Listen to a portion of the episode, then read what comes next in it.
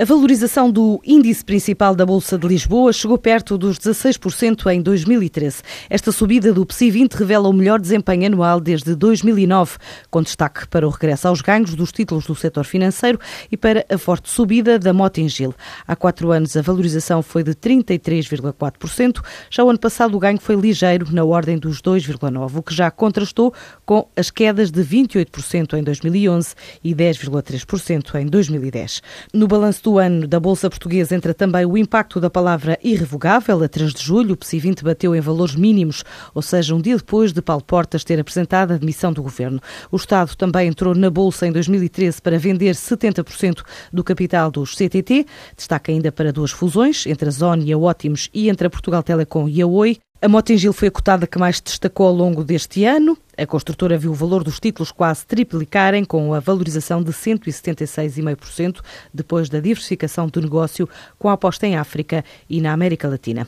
O BCP segue-se no ranking das subidas, com os títulos do banco a valorizarem 124,7%. A cotação das ações mais do que duplicou, em especial na parte final do ano, com o anúncio da saída da Grécia, a reestruturação de todas as atividades, incluindo a redução de custos e de vários research dispositivos. Em alta também fecharam as cotadas da Sonai em especial a SGPS, assim como a Zone Ótimos com os investidores atraídos pela fusão das operadoras. No vermelho, destaque para a queda de quase 93% do Banif e do peso pesado Portugal Telecom, que perdeu 15,7%. A semelhança de Lisboa, 2013 foi também de ganhos na Europa, com destaque para os 25% do índice alemão DAX, seguido do IBEX de Madrid com 21,2%, só depois o CAC de Paris e o FTSE de Londres.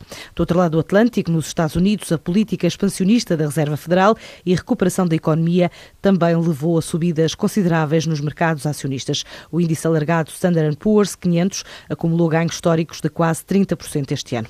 Por cá foi um dos anos que também se falou mais de empreendedorismo. Ficou o exemplo de Ivo Marante, o jovem empresário que criou uma agência de DJs que dão cartas nas pistas nacionais e internacionais.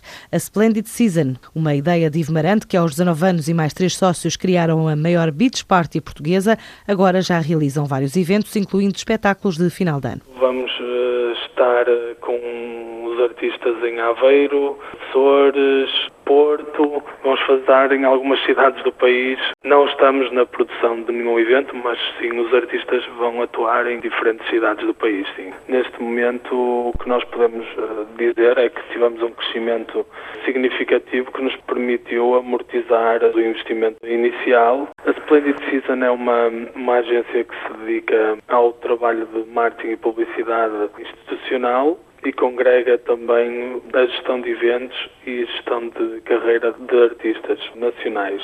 Por uma razão, a empresa foi criada há cerca de um ano, mas o meu passado profissional levou-me a angariar e a ganhar contactos e cativar clientes para atuar nestas três diferentes áreas distintas. Para 2014, este jovem empresário tem vários planos, incluindo a realização de um festival dedicado às tribos do surf, já no próximo verão. O casino de jogo em Macau vai encerrar 2013 com um novo recorde e receitas brutas ligeiramente superiores a 32.675 milhões de euros.